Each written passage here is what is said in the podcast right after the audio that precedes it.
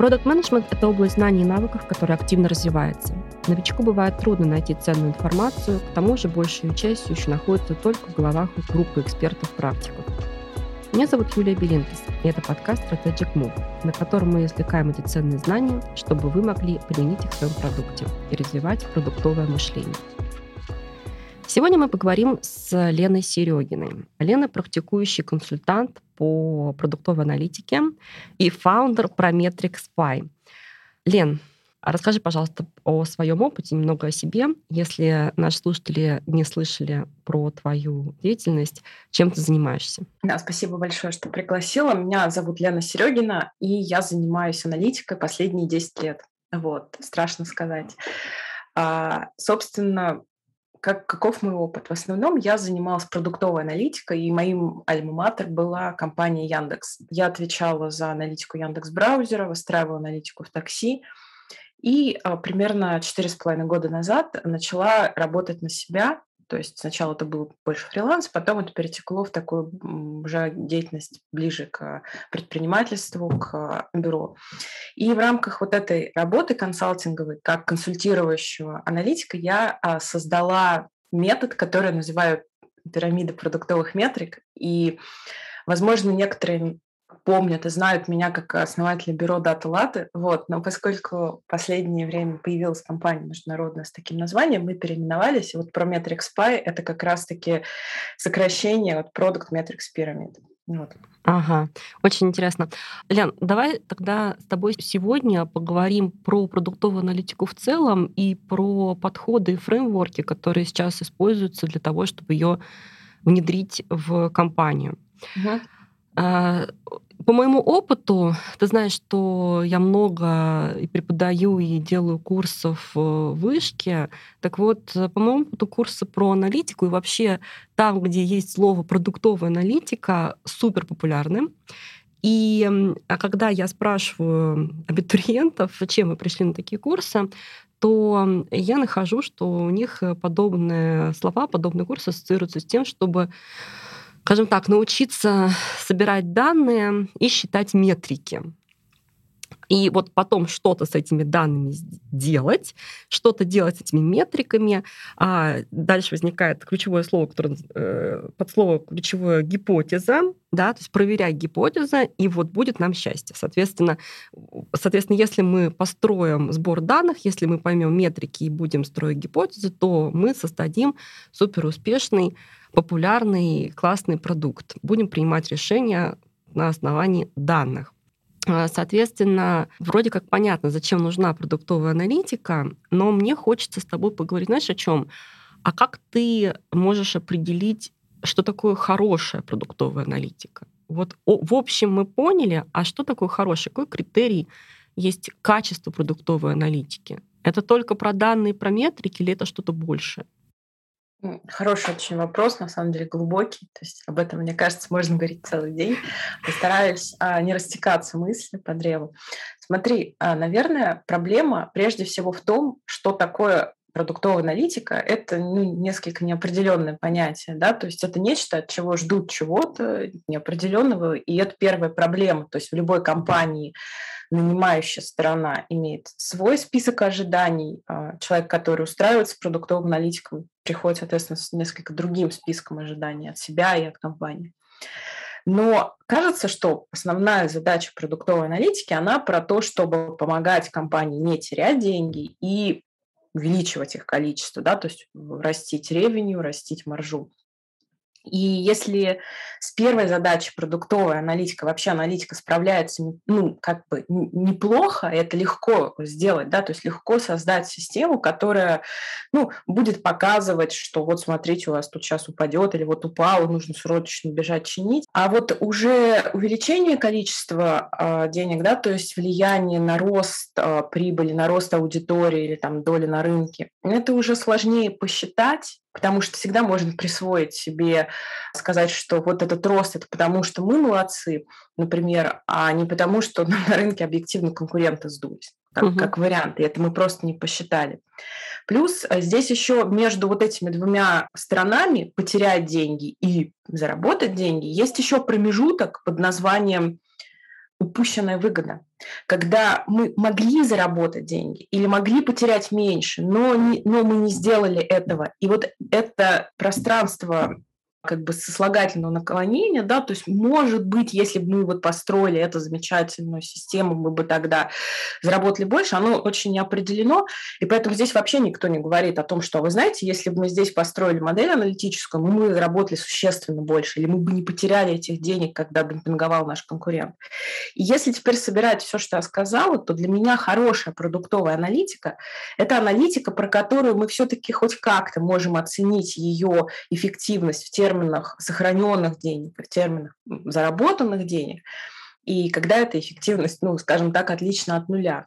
Потому что если говорить про мой консалтинговый опыт или про там, те оценки, которые делались а, консалтинговыми компаниями стратегического управленческого консалтинга, то надо сказать и признать, что большинство компаний используют продуктовую аналитику все-таки больше как такой некий амулет, да, то есть вот он лежит у вас на столе, и вроде лучше, но толку от него, давайте честно скажем, никакого. То есть она с точки зрения продуктовой аналитики, с точки зрения чисел в большинстве компаний не является прибыльной. То есть она не приносит денег.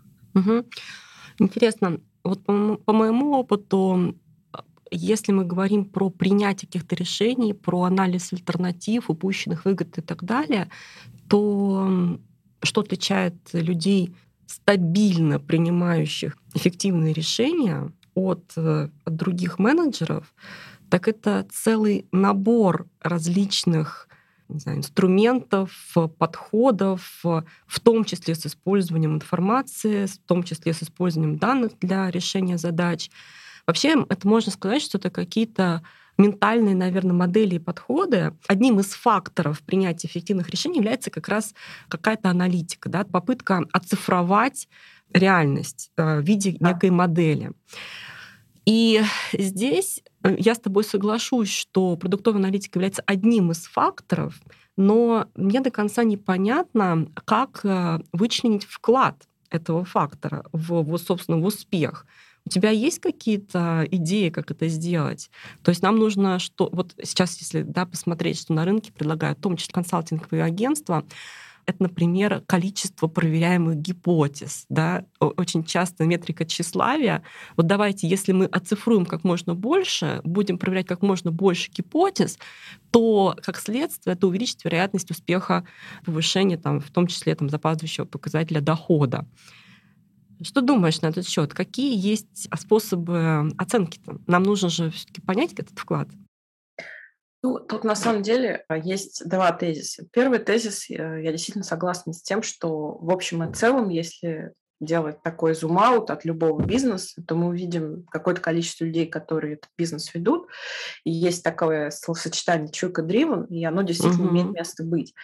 И аналитика – это просто, да, набор, во-первых, информации о том, что вот, смотрите, вот эти метрики так-то меняются, вот так эволюционирует рынок – с другой стороны, аналитика действительно может быть иногда actionable, то есть не только информирующий, но еще и демонстрирующий, что будет, если мы произведем те или иные изменения. Это обычно история про какие-то уже модели, в которых мы можем менять параметры и смотреть на изменения.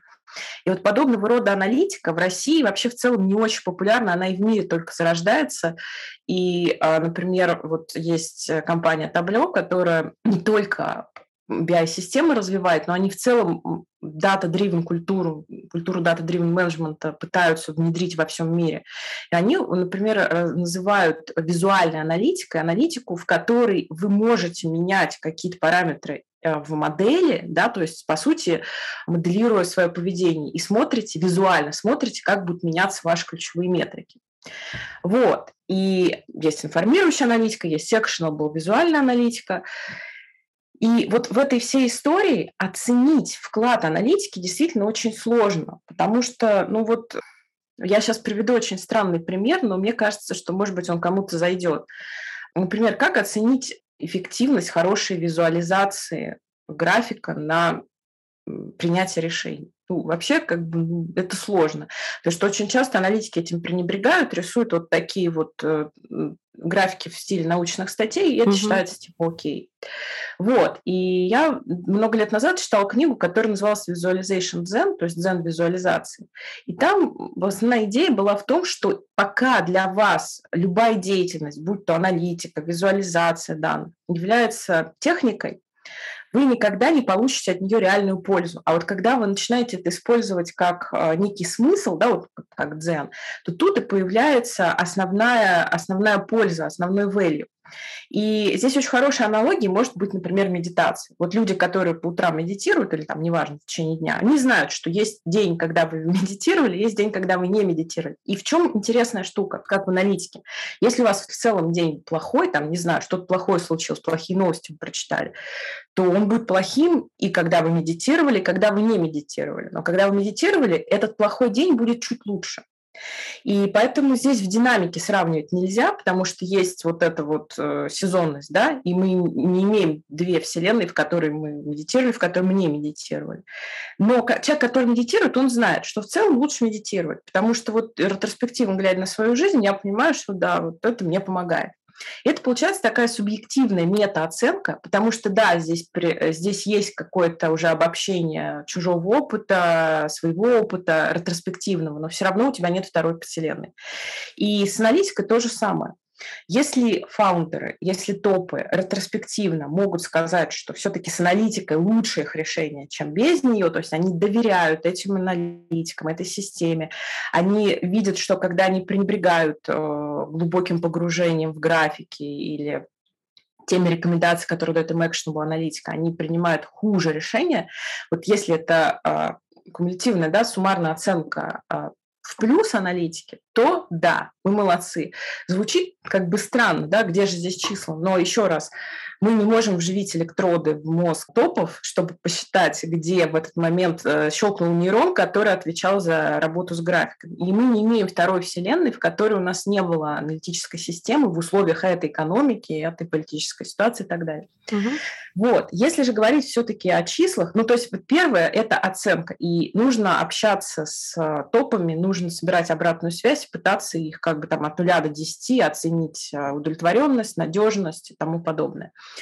А если говорить о числах, то кажется, что есть чистые истории. Чистая история – это когда, ну вот у меня, как у консультанта, такие бывали случаи, когда приходит, например, клиент, и я вижу, что у них одна продуктовая стратегия, например, продавать много маленького и дешевого, а мы посчитали и видим, что им нужно вот это вот дорогое продавать, что оно им обеспечит и высокий ЛТВ, и хорошую маржу.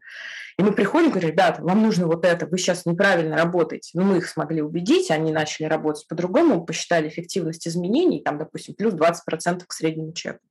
Такие истории случаются в компаниях ну, раз в год. Потому что чаще всего что-то копаем, все вместе, тестируем гипотезы, и где здесь аналитики, не ясно.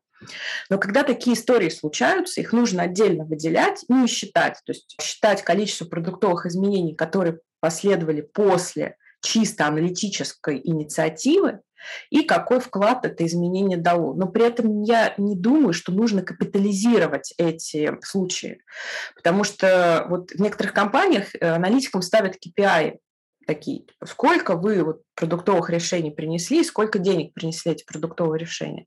Ну, опять же, возникает вопрос, а не боитесь ли вы, что, гоняясь э, за этими числами, вы потеряете что-то ценное, вроде там пропустите какие-то изменения в бизнес-метриках, потому что аналитики сосредоточены э, достижением своих вот этих вот э, KPI, связанных с премиями в итоге. То есть все-таки верхний уровень – это вот э, практика практика, да, осознанность да. такая, да, аналитическая осознанность. А смотри, ты сказала до этого интересную вещь в том, что в основе вообще любой аналитики лежит э, некая аналитическая модель, да. А у нас есть э, математическая модель продукта, которая описывает этот продукт. И как мне кажется, такие кусочные решения, э, неполные, они обычно связаны с тем, что сама модель, на основании которых э, строится принятие решений в компаниях, является неполной. Да? Типичный э, сценарий, когда компания, SEO и продукты принимают решения, например, только на базе показателей выручки, показателей дохода, и их, соответственно, используют в качестве основных метрик в своих гипотезах, да, то есть э, использование, в принципе, запаздывающих показателей успеха. Второй там пример, когда многие компании просто копируют, по сути, метрики других компаний. Mm-hmm. Ну вот у нас на рынке такой best practice, значит, мы тоже будем применять э, точно такую же аналитическую модель. И вот отсюда появляется большое количество разнообразных моделей, ну, разнообразных видов воронок, юнит-экономика, когортные анализы, продуктовые воронки и так далее. И кажется, ну вот, э, посмотрите, все же уже создано, возьмите э, вот там стандартная воронка, да, вот этих вот э, метрик, внедрите их в свои компании, и, и вот ваша пожалуйста, ваша аналитическая модель, вот ваша продуктовая аналитика. Осталось только метрики посчитать, гипотезы создать, все, поехали, вот будет часть. Соответственно, э, как ты считаешь, да, чем вообще отличаются эти подходы, эти модели, фреймворки? Какое нужно выбрать, потому что их действительно достаточно много, и, собственно, как понять, что, что делать? Ты, ты вообще продвигаешь свой фреймворк, насколько я знаю. Да, да, смотри, в принципе, тут вот очень правильное слово и ключевое слово модель. Модель это то, что с некоторой точностью описывает реальность. Ну да, всегда при этом находясь на каком-то расстоянии от реальности. Ну вот я иногда на лекциях говорю, что вот представьте, у вас есть человек, вот он весь такой сложный, имеет сложную форму, но вы в каком-то приближении можете его кругом даже описать. Потом вы начинаете приближать этот круг, там как-то меняя его форму уже в сторону реальной а, фигуры, да, то есть реальной формы человека. И здесь примерно то же самое. Вот продуктовая воронка – это одна из самых простых а, моделей из метрик, которая уже пытается описать процессы, происходящие с пользователем, то есть, в принципе, уже мы приближаемся к продукту, и она уже что-то, это уже лучше, чем просто разрозненные хаотичные метрики.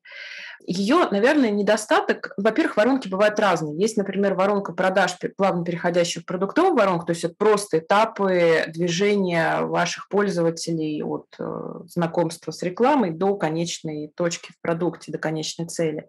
Бывает э, воронка подобные системы э, метрик, например, всем хорошо известны, такие самые популярные, это пиратские метрики. Mm-hmm. В чем там разница между классической воронкой и пиратскими метриками? Пиратские метрики – это конверсио... Ой, простите, а, обычная воронка – это переход конверсионный из одного этапа в другой. То есть что такое конверсионный переход? Это когда мы понимаем, что в основном все клиенты после значит, захода на лендинг регистрируются, но не все, а вот с конверсией там, например, 20%. То есть мы понимаем, что переход из одного этапа в другой, вот он пропорционален этой конверсии.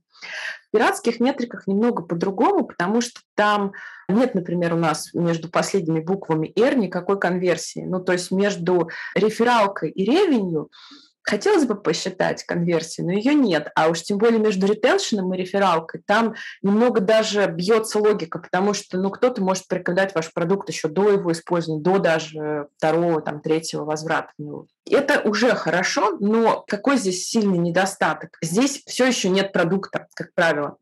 Потому что продукт – это, по сути, пользователь, который пытается в продукте получить некий опыт, который превращается в ценность. И просто поход э, по этапам вашего интерфейса может еще очень плохо описывать этот опыт и ценность. А еще недостаток в том, что вы все еще пытаетесь есть слона целиком, вы все еще не измеряете те конкретные факторы, на которые влияет продуктовая команда, чтобы улучшить этот опыт и повысить вероятность получения ценности. И поэтому нам нужно что-то более а, приближенное к вот этой особой фигуре вашего продукта. И так возникают у нас, в общем-то, иерархии метрик и, или пирамиды метрик. То есть их а, в индустрии в основном все а, называют как синонимы, но это немного разные вещи. То есть, а, э, подожди, Лен, давай я э, немножко тебя перебью, чтобы подвести, не да, да. сфокусироваться.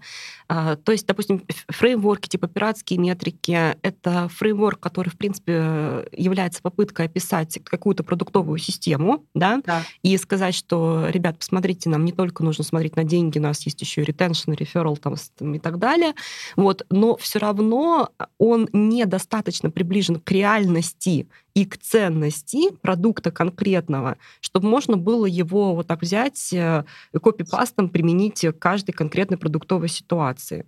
Ну, как бы его на самом деле копипастом-то применить легко, потому что вот он такой подходит всем, условно говоря, да, то есть, ну, у всех есть реферал плюс-минус, ну, рекомендуют же ваш продукт кому-то. Ну, и ретеншн есть даже условные ипотеки, потому что там малая вероятность возврата, но есть. То есть даже в одноразовых так называемых продуктах есть ретеншн. Здесь вопрос в другом, насколько вы получаете управляемую систему, насколько те гипотезы, которые вы тестируете, действительно обсчитываются этой системой, насколько сама система является для вас источником генерации гипотез.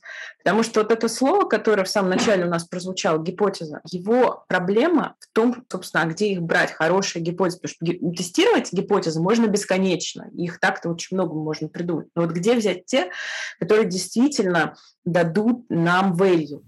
Угу. И здесь проблема в том, что, э, точнее не проблема, а в каком-то смысле вызов для аналитики, в том, что аналитика может являться в том числе и очень хорошим, надежным источником качественных гипотез. Это как раз и есть actionable аналитика, когда вы смотрите на данные, они вам говорят, что стоит проверить, и вы можете это проверить либо по ретроспективным данным, либо по имеющимся моделям, либо с помощью тестирования. Хорошо. Тогда а, переходим к понятию пирамиды метрик. Пирамиды метрик, как ты уже сказала, их бывают разные э, угу. виды, да.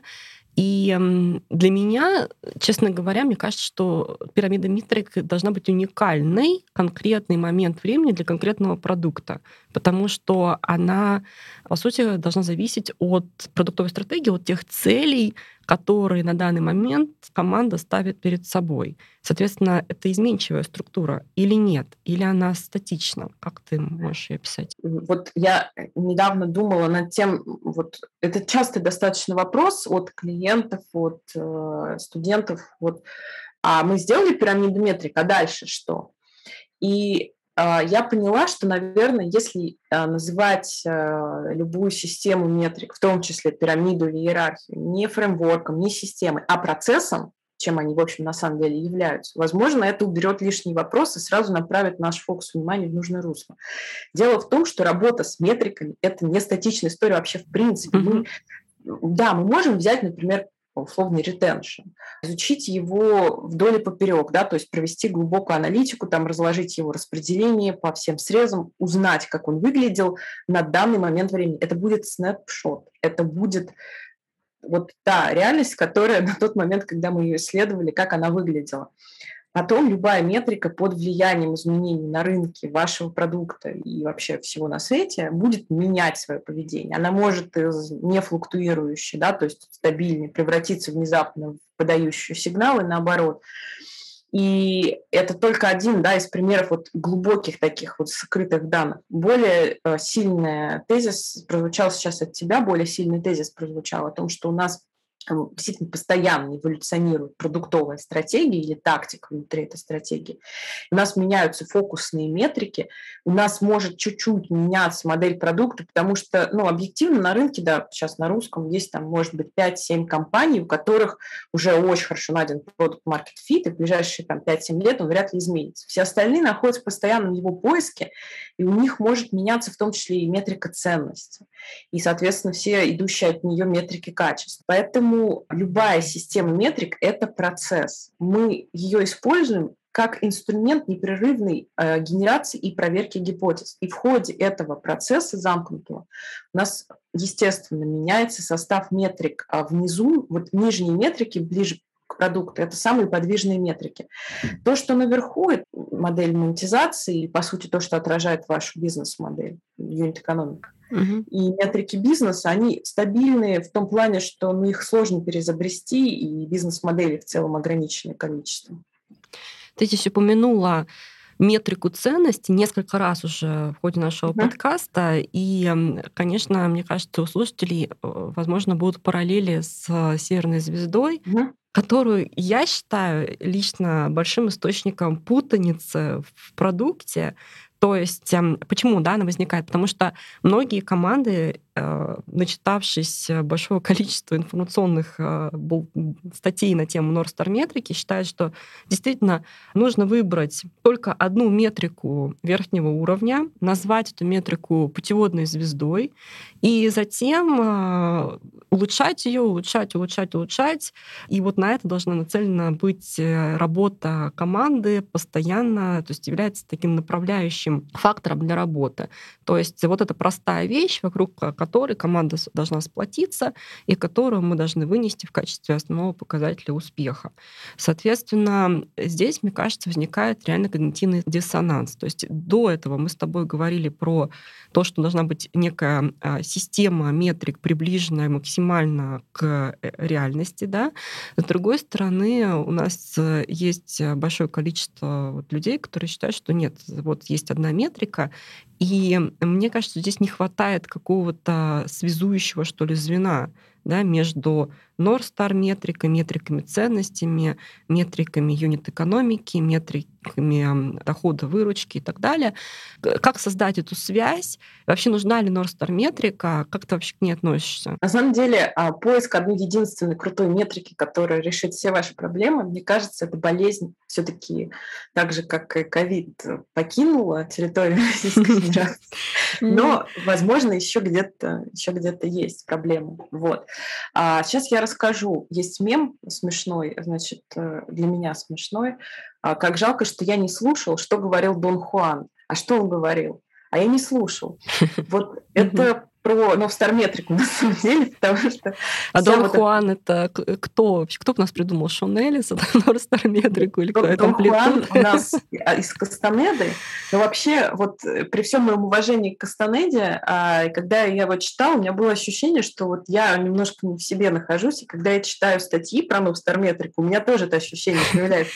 Я понимаю, но просто хочется провести аналогию с каким-то инфлюенсером, который вот, собственно, сказал нам о том, что Норстар Хорошо. На самом деле, mm идея новстарметрики, скажем так, как бы идеология в нее заложена, супер мощная, хорошая и не содержит ничего порочного.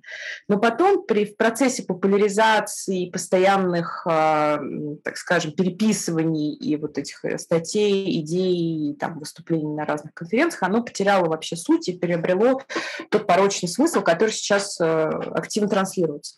Ну, начнем с конца, конечно же, нигде в первоисточниках не фигурировала идея, что вам нужна одна единственная метрика, и вот она будет Новстар метрика. Если вы так ее понимаете, то звезда полярная превращается в звезду смерти по факту, потому что э, аналитика про связи метрик вообще, про исследование этих связей, а да. не про отказ от них. Давай приведем пример, просто чтобы люди понимали, что это такое. Вот типичный пример, который про North метрику, допустим, а, Facebook, да, это mm-hmm. там DAO, да, Daily Active Users, WhatsApp, это количество отправленных сообщений, YouTube, а, это количество минут просмотренного видео, да, на платформе там Airbnb, количество забронированных ночей. Вот это типа стандартный пример North Star Metric, чтобы просто все понимали, как она звучит, что это такое. Угу. Да, на самом деле, вот даже уже стандартные примеры, а, которые ты озвучила, их немного по-разному можно увидеть, прочитать, а, потому что иногда говорят, что, например, не просто количество минут, которые там на каком стриминговом сервисе провел человек, а количество а, людей, которые провели больше 20 минут. То есть уже сюда немного пытаются добавить KPI. Потом история с DAO в Фейсбуке. А, есть э, информация, что когда-то у них было KPI не DAO, а тоже э, life time per session, да, то есть количество времени, проведенное в социальной сети. И здесь уже возникает вопрос, так а аудитория дневная или все-таки mm-hmm. вот время? На самом деле, смотрите, а, какой-то момент Новстар метрикой стали называть фокусную метрику продукта, то есть то, куда мы сейчас все смотрим, что мы все вместе пытаемся в продуктовой части компании растить, и оно по смыслу физическому может быть любым. То есть когда-то мы понимаем, что сейчас продукту важно наращивать дневную аудиторию. У этого есть какие-то обоснования экономические, ценностные, идеологические. Когда-то мы хотим растить, например, на Ютубе количество минут, которые смотрят суммарно за сессию пользователь видео, потому что мы понимаем, что в этом и есть наша ключевая ценность для клиента, для пользователя, и мы хотим сейчас эту ценность растить. Вообще исторически идея вот этой ключевой метрики продукта, Star метрики, она возникла как идея ключевой метрики ценности. И кажется, что первыми здесь были а, ребята из Y Combinator, это крупнейший, если не самый крупный стартап-инкубатор в мире, и если считать по количеству выпущенных а, денег, да, то есть превращение идеи в капитализацию, то они точно лидеры рынка. И вот они своим стартаперам говорили, что да, мы понимаем, что когда мы говорим про стартапера, это человек, у которого нет ничего, по сути, кроме э, энтузиазма. Или там мы говорим не про человека, а про команду. Все равно ресурсы в этой точке развития бизнеса максимально ограничены. И как бы это было не грустно, но аналитику там вообще нет никакого ресурса. Но к тому же, что она и кажется немного преждевременной, потому что очень часто еще нет данных, еще не на что нанимать людей, разворачивать инфраструктуру, а даже если поднять под это инвестицию, то опять не ясно, а зачем. Угу. Но для стартапа это, возможно, было и приемлемо, потому что когда ты находишься в, продуске, в поиске продукт маркет фита, ты в целом задумываешься про ценность. Да, вот у нас ключевая метрика — это, собственно, поиск этой ценности, повторяющей устойчивой бизнес-модели, которая как бы обрамляет эту ну, ценность. Да, но тут Просто проблема в том, что а вот куда смотреть стартаперу? Любой стартапер, особенно тот, который приходит в э, инкубатор, он начинает фокусироваться на своей аудитории и на либо ревеню, либо на марже, потому что он понимает, что это ну, вообще определяет успех его компании просто потому, что сюда будет смотреть инвестор. Mm-hmm. А это игра на короткой дистанции. Здесь уже мы немного уходим в философию, потому что, ну, как бы есть две философии ведения бизнеса, скажем так, жадная модель и не жадная модель. В жадной модели мы думаем, как бы больше заработать любым способом, а на старте это всегда будет не очень качественный продукт. Ну, вот. Либо мы думаем про повышение ценности. Здесь мы уже где-то теряем в марже, мы где-то уже уходим в историю вообще в минус какое-то время работать.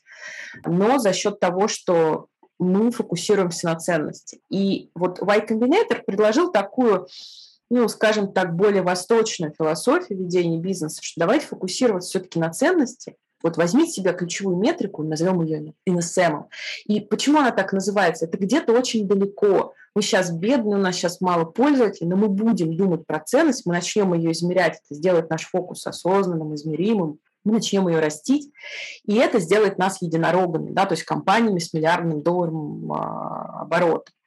И как бы подтверждает опыт э, Y Combinator, что это вроде как может быть работает. Но опять же, никто не знает, э, смотрели ли их единороги реально на ценность, или там были какие-то другие факторы, но э, интуитивно кажется, что это рабочая модель.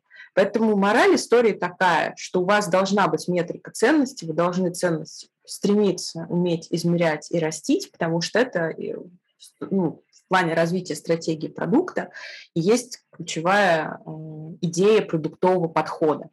И на самом деле я на лекциях даже рисую там людям графики и быстро на пальцах объясняю, что в целом идея продуктового подхода – это фокусировка на вашем клиенте, вашем пользователе. И если вы его ну, удовлетворяете, он начинает к вам возвращаться, начинает вас рекомендовать, и у вас одно потребление превращается в несколько потреблений. То есть я вернулась, я порекомендовала вас своим друзьям, и математически это рост аудитории, рост ревеню по экспоненте. Поэтому получается вот за несколько лет вырас, выращивать такие огромные компании при вот таком подходе. Угу. Поэтому НСМ нужно, но делать ее ключевой, единственной и самой главной метрикой глупо. И это просто метрика со своим местом в вашей системе. И это место может быть как приоритетным, если вы сейчас видите, что у вас вот тут болит, и тут нужно обязательно измерить, либо просто важным и уважаемым, если вы понимаете, что вам сейчас больше нужно сфокусироваться, например, на докручивании бизнес-моделей и работе с юнит-экономикой. Слушай, ну здесь есть несколько вопросов сразу у меня возникает. Mm-hmm. Если мы говорим про чисто цифровой продукт, когда, ну, например, какой-нибудь SaaS, да, платформа, не знаю, CRM-система в облаке, и там есть, в общем-то, понятные действия, ради которых э, эту систему пользователи покупают и используют. Да? То есть, грубо говоря, там сделки, воронки, звонки, автоматизация процессов, все это повышает эффективность и, как следствие, повышает эффективность продаж. Да? И там мы, в принципе, можем сказать, что окей, там нам нужно внедрить North Star метрик, э, метрика ценности. Это, например, будет э, ну, не знаю, там доля активных э, аккаунтов, хотя бы с там, тремя, там, четырьмя сделками. Ну, я не знаю, сейчас я как бы, да, придумываю, да, фантазирую. Ну, то есть мы, в принципе, там можем измерить эту метрику через оцифрованное поведение пользователя в этой системе. С другой стороны, есть продукты, которых ценность э, не так просто измерить. Ну, например, допустим, у вас какой-нибудь э, e-commerce, да, и интернет-магазин. В интернет-магазине человек приходит, покупает ваш, э, там, ну, покупает товар, и по-хорошему, если мы говорим про ценность, то мы понимаем, что клиент туда приходит для чего-то покупает это решение, этот товар, потом идет, его использует, он ему нравится или не нравится. И получается, что он ценность получает э, как бы после покупки. И мы эту ценность не видим. Мы же, в принципе, не, э, до конца не можем спрогнозировать, подойдет там ему этот товар или не подойдет. Ну да, там напишет ему, может быть, отзыв, а может быть, и не напишет отзыв. И получается, здесь эта ценность немножко выпадает. И исходя из этого, команда пытается искусственно как бы навязать э, ценность для какой-то другой метрики. Ну, ну вот, например, gross merchandise volume, да, то есть вот объем продаж в e-commerce. Но это же не метрика ценности, это метрика, связанная просто с, да, с товарооборотом, с объемом продаж. Но для клиента это, это не совсем прямая как бы, причинно-следственная связь. Просто попытка команды искусственно, в общем-то, воссоздать эту ценность через какую-то проксиметрику, которая еще не факт, что является проксиметрикой ценности. Тут есть два тезиса вот по а, высказанному моменту. Mm-hmm. Первое связано с тем, что когда мы измеряем ценность, мы попадаем в ловушку, ну, можем попасть в ловушку выпад, ну, вообще выхода за границы продукта. Мой такой любимый пример – это Uber, ну, и вообще такси. Когда я спрашиваю, вот в чем смысл любого Uber такси, какую проблему пользователь он решает. Первое, что приходит людям в голову, это перемещение с точки А в точку Б. И как бы да, но, во-первых, а, эту проблему решает огромное количество других альтернатив, то есть мы можем пешком дойти на общественном транспорте и так далее. То есть а, становится понятно, что это очень такими широкими мазками описывает наш продукт, что уже должно нас насторожить, потому что идея продуктовой аналитики и всех систем метрик – это максимально подходящая под реальность модель. А это какая-то очень такая грубая модель. Хороший вопрос, как именно? Как именно мы перемещаемся с точки А в точку Б в данном случае? То есть вот вопрос, как именно помогает нам найти фит, да, то есть улучшить сходимость нашей модели к реальности.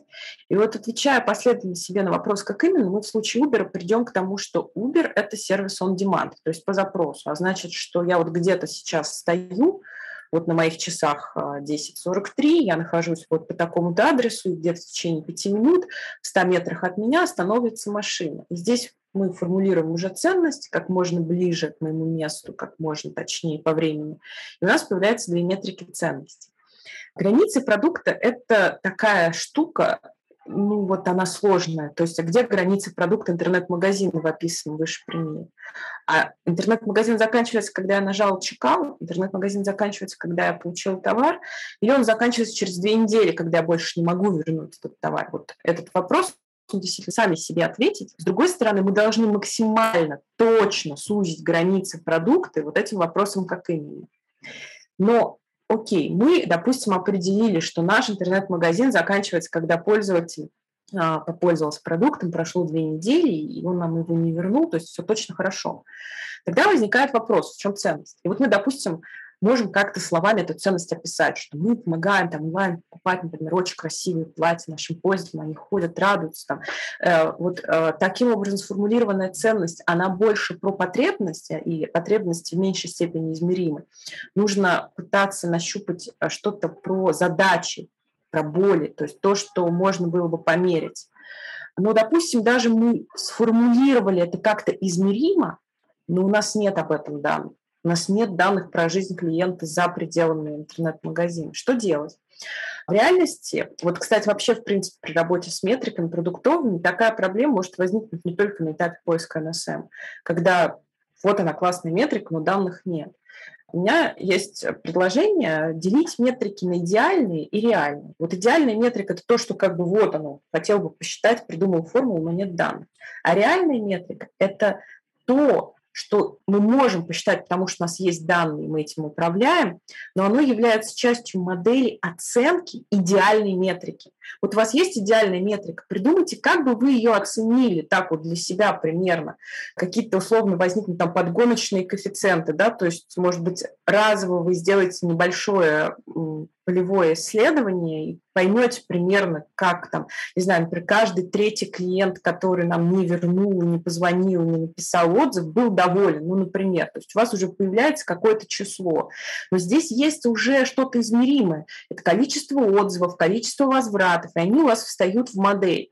И в итоге из этого может собраться новстар метрика или там реальная, измеримая метрика ценности, которая в физическом смысле, может быть, уже не так хорошо описывает ту идеальную ценность, но она измерима.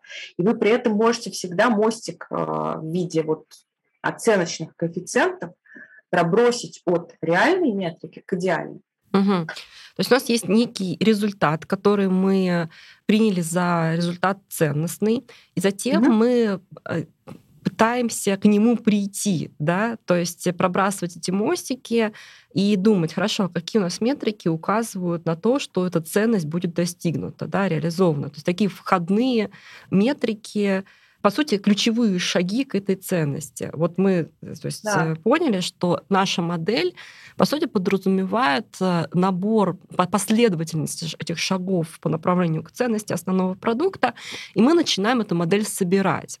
И здесь, соответственно, вопрос. Хорошо, с одной стороны, у нас есть ценностный путь, клиентский опыт, с другой стороны, у нас есть доходы, расходы, с третьей стороны, у нас есть стоимость привлечения, стоимость разработки и так далее. И вот здесь, как мне кажется, вот все это должно сходиться в одну модель. Да? А вот какие у тебя есть э, советы, как это сделать правильно? и какие подходы для этого нужны. Потому что кажется, что очень большое количество, во-первых, может быть метрик задействовано в создании этой модели, а с другой стороны возникает э, вопрос ее адекватности реальности, то есть на какой уровень декомпозиции нам нужно в итоге выйти, чтобы это все работало? Хороший вопрос, потому что действительно кажется, что у нас есть все необходимые данные, и вот оно все на блюде как бы лежит, нужно только сложить. Но есть, есть нюансы. Вот э, как бы есть разные уровни познания мира, там, экономики и продукта. То есть есть макромир, есть микромир, и там не работают законы э, одного в другом. Есть индустриальная экономика, есть микроэкономика и макро. Это все три разные вещи. И также есть у вас экономика и модель вашего продукта, есть финансовая модель, а еще есть там где-то бухучет, и он вообще немножко про, про другое. И вот а проблема, которую я видела во многих продуктовых командах, это вообще непонимание, что есть финансовая модель продукта, есть финансовая аналитика, есть продуктовая аналитика, и они разные штуки измеряют, и, а, не знаю, нельзя вот просто куски одного и другого вот так вот вырывать и что-то из них лепить, потому что чаще всего так и делают. Финансовая аналитика, она а, описывает cash flow в вашем бизнесе, не в продукте, а в бизнесе. А продукт – это часть бизнеса, причем это подвижная часть, то есть, которая зависит от объема продаж или от вашей аудитории. И вот мы можем очень хорошо с ценностью связать экономику продукта, то есть маржинальную часть из финансовой аналитики. При этом там есть еще фиксированная часть, fix cost ы, да, или а, постоянная часть, э, по-разному можно перевести, то, что тоже является частью cash flow, то есть это то, что мы тратим на разработку, потому что сюда идет обслуживание команды, офиса, какие-то такие постоянные издержки, которые, ну, можно, если там, слушатели далеки от всех этих а, терминов, просто представить как некая почва, вот мы на эту почву работаем, ее э, удобряем, и в ней хорошо растут зерна нашего продукта. И попытка все это вместе связать называется, в общем финансовая аналитика, но здесь мы уже как бы выходим за пределы нашего топика. То есть э, как это связать все вместе в одну систему? Очень просто. Нужно сначала построить модель продукта, не пытаясь сюда перестроить фиксированную часть, связанную вообще со всем бизнесом. Когда это будет хорошо обсчитано и понято, подружиться с вашими финансовыми аналитиками, потому что люди с образованием и опытом, они не просто так возникли в компании. И вместе с ними попытаться начать искать точки соприкосновения, то есть места, в которых мы можем вместе эффективно проводить исследования и давать рекомендации компаниям.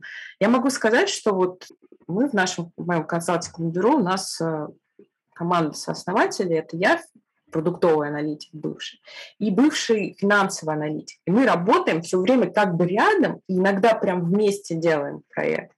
Но все-таки у нас ортогональные э, точки приложения и разные метрики считаем. Угу. Слушай, очень классный инсайт, потому что он совпадает с моим. Вот я думаю, что одно из самых лучших решений, которое я когда-либо принимала в продукте, заключалось в том, что в команду был включен финансовый аналитик, то есть специалист по данным, да, но который напрямую работал с всеми финансовыми системами, выгрузками и так далее, и при этом ориентировался в продукте. Это было очень правильное решение, очень большое количество всяких инсайтов мы с ним вместе выявили. Окей. Это а... круто, и честно скажу, что а, встр я, честно, этого не встречала. То есть я вот это сейчас услышала и подумала, господи, ну здорово, что где-то это случалось, потому что чаще всего финансовые аналитики есть, но они настолько далеки от продукта, что основная сложность просто наладить эту коммуникацию хотя бы. Угу. Смотри, сейчас очень много, ну как бы сейчас новый тренд, наверное, пошел. Вот есть два тренда. Это первый тренд, который я хотела обсудить, это понятие модели роста. Да, вот попытка, собственно, оцифровать э, поведение пользователей, сюда же приплести финансовые метрики, различные да, метрики юнит-экономики и создать некую модель роста. То есть, по сути, включив в нее основные рычаги, на которые мы должны влиять, чтобы, как следствие, получить э, успех в конце, да, в виде revenue или в виде gross профита. Да. Э, вот. Э, то есть модели роста и сейчас активно команды, я знаю, занимаются чем-то подобным. Я думаю, что если это все, во-первых, пришло, как обычно, с, с Запада, то есть активно эту тему продвигал амплитуд в свое время, связанный с этими моделями. Как ты к ним относишься и является ли модель роста с твоей точки зрения хорошей основой для создания продуктовых гипотез? Потому что как следствие это зачем используется? Это используется для того, чтобы понять, собственно, какие нам нужно гипотезы тестировать, какие метрики основные нам нужно включать в наши гипотезы.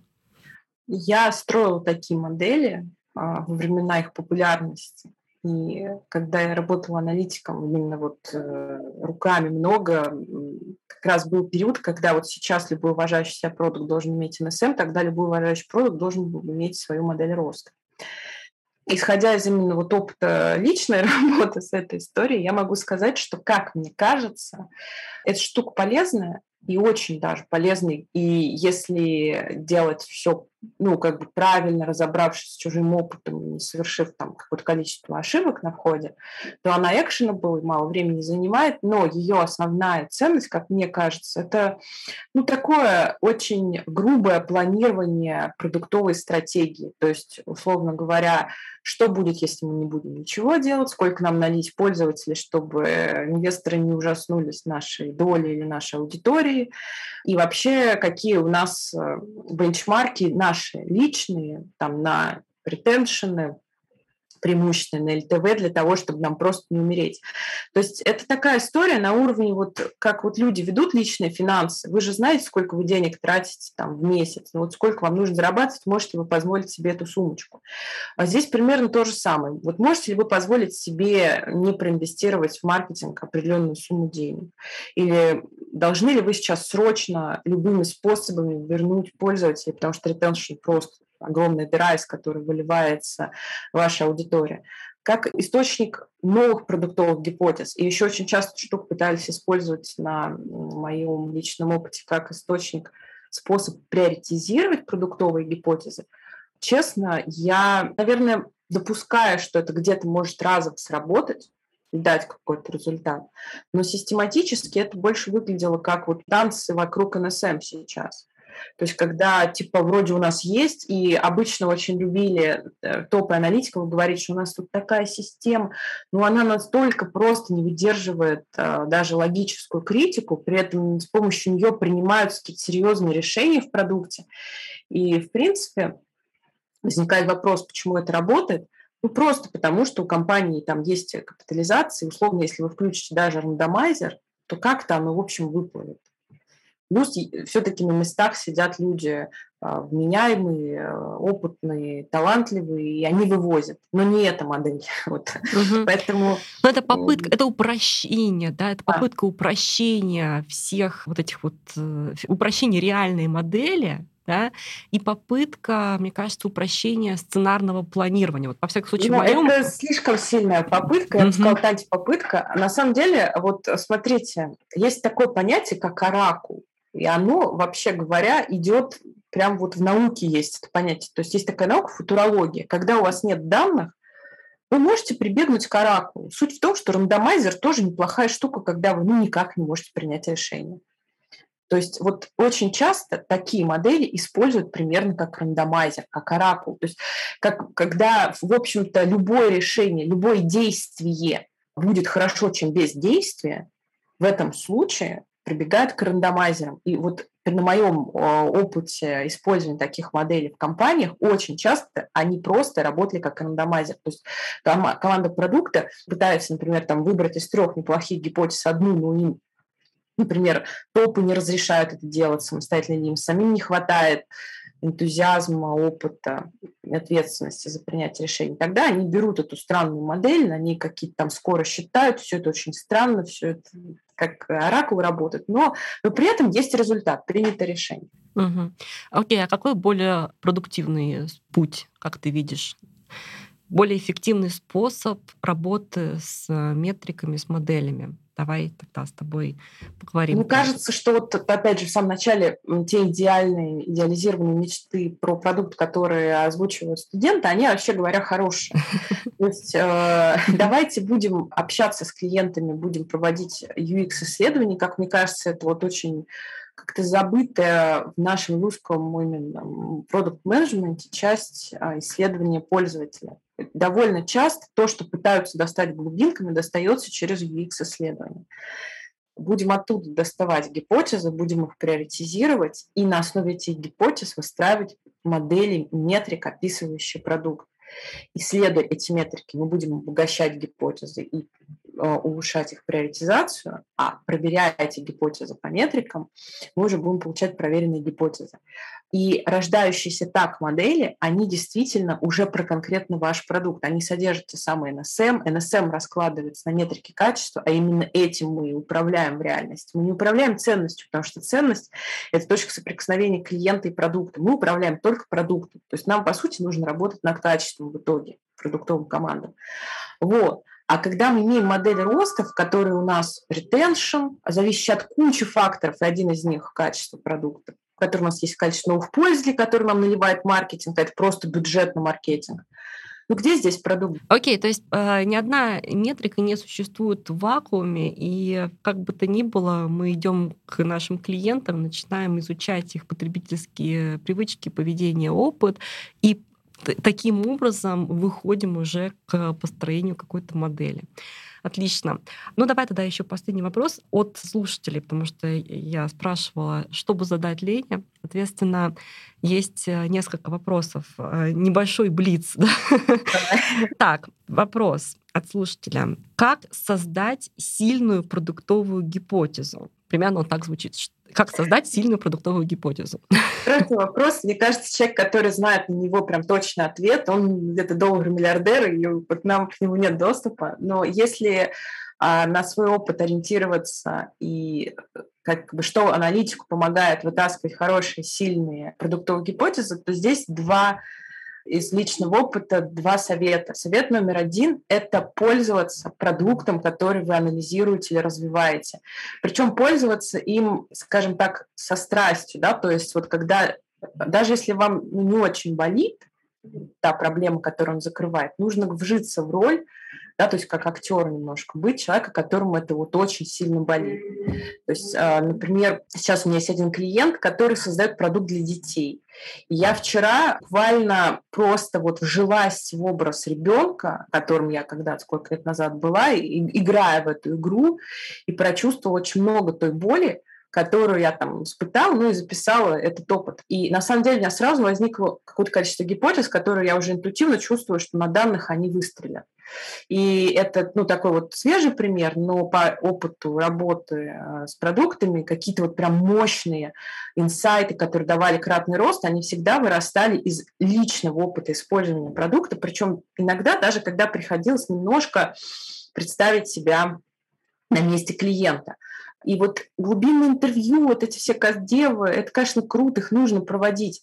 Но просто очень часто я сама иду на каздевы как пользователь, чтобы посмотреть, как э, продукты каздевят. Я всегда вижу, что им как бы, ну, они, не вовлечены. Вот эту вовлеченность нужно обязательно личную создать. А второй совет, он более, наверное, точный будет, более практичный. Удивительное дело, но сильные продуктовые гипотезы возникают на самых неочевидных и контринтуитивных противоречиях. То есть нужно понять основы продукта, основные даже не гипотезы, а аксиомы, заложенные в создании продукта. Для этого нужно много общаться с основателями, почувствовать прям вот основную глубинную идею, заложенную в продукт, и попытаться подвергнуть ее сомнению. Угу. Это не всегда работает, но если там нащупаете сигнал, то это обычно взрывной рост дает. Угу. Спасибо. И второй вопрос. У меня стартап, и совершенно нет денег на дорогостоящие систему аналитики. Более того, у меня нет никаких а, данных для того, чтобы все это анализировать. Я зачитываю прям да, вопрос. Соответственно, что мне делать? Как создать продуктовую аналитику и собрать информацию, на основании которых можно тестировать гипотезы. Ну, вот история, типа, если нет данных, она немного непонятна. А данных нет почему? Потому что нет клиентов, которые бы э, оставляли цифровой след? Или там, вас, ну, мне кажется, правильно? потому что только-только, видимо, ребята начинают, и они еще на состо... в состоянии еще стартапа, возможно, даже mm-hmm. идеи или какого-то прототипа. Идея вот какая. Если у вас ну, тут есть три тезиса. Первый тезис связан с тем, что данных никогда нет такой ситуации, когда их нет. Они всегда есть, просто они не всегда где-то лежат. То есть можно всегда открыть Google Sheets или любой другой инструмент аналогичный и начать руками туда забивать данные. Только это делать регулярно и обязательно в единой структуре, чтобы они были консистентны. И уже через неделю у вас будут данные. Например, когда я начинала фрилансить, то есть просто работала на себя, я логировала все продажи, все свои часы, придумала ряд факторов, которые бы описывали задачи. И уже там через месяц у меня был очень большой документ, который я проанализировала и там поняла для себя дальнейшую стратегию правильно. То есть вы всегда можете собрать данные. Плюс есть на самом деле бесплатные системы аналитики. То есть я не знаю, что это за продукт, но в веб, например, всегда можно поставить и Google Analytics, угу. который пока бесплатный. Google Яндекс Analytics, мне кажется, это просто must-have, такой первый шаг вообще к созданию какой-то да. аналитики, правильно? И так он там угу. бесплатный и, по сути, zero код, то есть просто нужно потратить условные сутки на понимание все-таки как что, потому что, опять же, пренебрежение этим приведет к тому, что вы потратите зря час на установку и все. А если потратить там 20 часов на изучение все-таки, а что там внутри, как оно работает, то тогда это начнет давать value. Вот. Но есть еще два важных тезиса, связанных вот с чем – Возможно, иногда на входе нужно какими-то метриками сознательно пренебрегать, то есть на них не смотреть, потому что это будет вас отвлекать, и это преждевременная аналитика. Например, начинающим блогерам их коучи рекомендуют не смотреть на лайки, на аудиторию, казалось бы, потому что им тоже рекомендуют сфокусироваться на их ключевой ценности. И даже если вы еще пока не нашли свою аудиторию, продолжайте быть собой, вы ее найдете. Вот в этом рекомендация. Mm-hmm. И для стартапов она аналогична иногда бывает, что может так случиться, что вот вы увидите какой-то отрицательный сигнал, опустите руки, а там была на самом деле очень крутая гипотеза. Ну и плюс, если вы не нашли еще продукт Market Fit, прям вот совсем еще не нашли, ну то есть вы там еще не понимаете, вы будете приложением или сервисом, как вы будете устроены, какой у будет в итоге интерфейс, то очень много времени тратить и ресурсов на выстраивание продуктовой аналитики на входе бессмысленно, потому что у вас в итоге все счетчики полетят, потому что будет другой продукт. Mm-hmm. То есть, То есть э, если говорить про аналитические системы, они, наверное, появляются, вот, какие-то сложные системы, да, глобально они появляются уже после того, как э, в продукте есть какие-то паттерны потребления, да, поведения пользователей, есть предсказуемость, да, потому что если да. в продукте хаос, то, собственно, зачем измерять хаос?